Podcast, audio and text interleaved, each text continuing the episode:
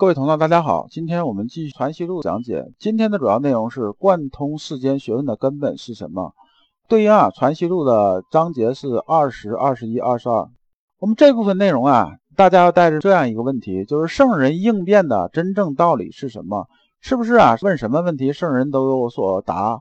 那么圣人是不是之前啊准备了很多很多东西？圣人读了特别特别多的书呢？其实啊，不是这样子的。我们接着上一讲，孟元接着问先生：我们在圣人之后啊，就是孔孟之后啊，写书的人呢又特别多。那么写出这么多书的话，会不会把原来的圣人的这种意思啊给扰乱了呢？先生啊就解释这事情，说啊圣贤写东西呢，他也不过是啊把大略的东西写出来，也就是写真传神这个意思。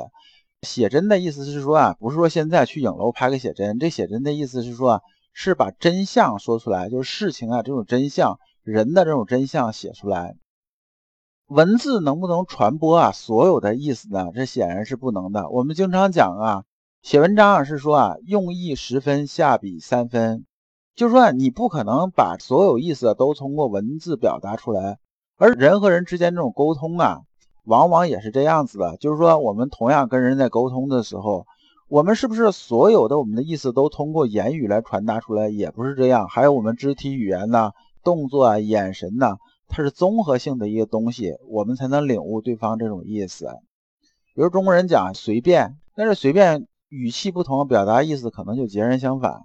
后世啊，这些儒者写这些东西啊，无非是把啊圣人讲过那东西啊再翻出来，然后再加上自己那些东西啊，然后就把它写出来。就是说里边的主要表现，说你看我是有一定本事的，我把自己突出那方面往出写，那么这样呢，自然而然就会歪曲啊圣人这意思。所以啊，后世啊著述太多的时候，的确会乱正学的。孟元接着问呢，说圣人呢应变不穷啊，莫亦是预先先讲求否？他意思是说呢，圣人呢之所以有那么大本事，是不是啊？就是你问什么也问不倒。那圣人是不是先打了个小抄呢？就是说，先呢，我准备了一大堆答案呢，你来问什么，我给你什么的，是不是这样子啊？然后先生说啊，不是这样子的。你想想，孔子啊，三千门徒啊，这每个人都过来问问题，这孔子得有多大本事，得准备多少小抄才能应对得过来啊？所以啊，圣人呢不是这样子的。那我跟你说说圣人是什么样子？圣人呢是不准备小抄的。圣人是啊，达到啊智慧这种程度，那他心里边就像一面镜子一样，那么他是很明亮的。你来什么东西，我就照见什么东西；你不来的时候，我里边就是空的，就不照见东西。但只要照见东西了之后呢，那我啊就应对这种办法。那么我们把以前呢这个东西复习一下啊，智慧啊和知识这种区别。我们讲这知识是什么呢？知识它是个应静的东西，就是应对啊静的事物的。也就是说呢，具体事儿啊就具体办法，这是由知识来决定的。而像智慧呢不一样，智慧是说呢，我随时都是在应变的中，随时啊应对变化的。就说你来了之后，我马上我就有应对你的办法就出来了。你这事儿出来，我马上就有应对办法，就随机应变嘛。这应变呢，指的就是智慧。然后先生要接着举例子啊，是说，看周公能做礼乐，是不是啊？那周公是圣人，他能做这个东西。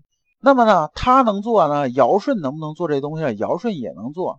那为啥尧舜不先做出来，还等到周公出来再做呢？孔子啊，能删述六经啊。那么之前的圣人能不能做呢？之前的圣人也有这水平，也能做。那为啥周公啊不之前把这六经删完了，还等着孔子干什么呢？圣人往往是碰到事情啊，解决事情时机没有到的时候啊，这事情没有出现的时候啊，圣人是不会出来解决的。就像这镜子一样，这镜子往这一放啊，你只有走过来，镜子才能照出来你。那么你没走过来的时候啊，镜子是没有必要照出来你的。那么智慧呢，就是什么？智慧啊，就是讲究啊，事有变的时候我们去应变。那么对于学者来说呢，不是说啊，你去不断的打小抄。你想这个世间的知识啊，有那么多。你穷毕生之精力啊，你能打多少小抄啊？你打不出来那么多的。那么你只能是什么呢？只能说学到智慧这层面，所有你来这东西啊，我都有应变这种办法。所以啊，作为做学问来讲的话呢，我们并不怕这事情变化有多少，因为你如果是打小抄这种方式的话呢，你就准备了多少答案呢？你很担心什么呢？很担心呐，这事儿啊，他问的问题超出你的答案这种范畴，这你没办法解决了，对不对？那么呢，真正是修心呢，我们讲什么？就怕你心里头是不明的，就是你心里边镜子是不够足够光明，不能足够啊照出来外物的。只要你能照出来，那么都会有应对这种办法。孟元啊还是不服啊，孟元接着说啊：“然则所谓啊，冲没无阵而万象森然以聚者，冲没无阵这句话是出自《二乘一书》啊卷十五。那孟元理解的意思是说呢，你看。”冲没无震呢？这个震的意思是征兆，就说呢，这时候啊，天地之间呢，气息已经充满，但是呢，还没有看到具体征兆的时候呢，我这什么呢？已经把这个准备工作全都做好了，就是万象森然以聚者。那么这不还是打小抄的意思吗？就是说我把应变的所有东西 OK 都准备好了，对不对？那我就等着你开始变了嘛。讲的是这意思。那么先生说啊，人家写这个书啊，本身这话说的是没有错的。但是啊，你这个理解啊忒小家子气了，结果啊，你把他意思给看反了啊，这就出了问题了。那么这句话呢，真正的意思是说什么意思呢？就有点像什么？有点像《孙子兵法》来讲啊，“知己知彼，百战不殆”。百战不殆啊，不是意思说啊，说我要打一百次仗啊，我都不会打输，是说呢，你无论用什么办法啊，我都有应对啊，就是你用一百种办法来打我，我就有一百种办法来应对你，每种应对呢，我都不会打输，是这么个意思。那么冲没无阵而万象森然以聚者，其言何如？这个意思是讲的是什么呢？是说啊，只要你迹象出来啊，那么我就已经有应对这种办法。你无论怎么动啊，我都可以应对的下来。讲的是这个意思，不是说先把小抄打下来。而先生又接着说啊，义理无定在，无穷尽。这个义理啊，我们这里边指的是儒家经义这种学问的。这学问二字呢，南怀瑾先生曾经讲过解释这学问。学问呢，不是说你能呢认识多少字儿，能读了多少篇文章。南怀瑾的意思是说呢，你呀入世能具体啊处理事情这种能力。那么这个处理事情这个事情来讲的话呢，它是没有个常量的，就没有常量，它总是在变的，它也没有穷尽的。那么先生接着说啊，我要跟你说这个事情呢，具体跟你去讲义理啊。就算再讲个十年、二十年、五十年，他也是讲不完的，因为它变化是无限的。隔了几天呢，这先生啊，就这事情又说啊，你看呢，圣人呢，就像尧舜这种人，他是善呢，已经可以做标杆了，但是呢，他还一生啊，在继续追求善呢。那么善有没有尽头啊？善是没有尽头的。那么呢，像桀纣这种坏人呢？他坏有没有尽头呢？他坏也是没有尽头的。假设啊，桀纣啊，他没有死的话，那他是不是还能造出更多这种恶呢？那显然啊是这样子的。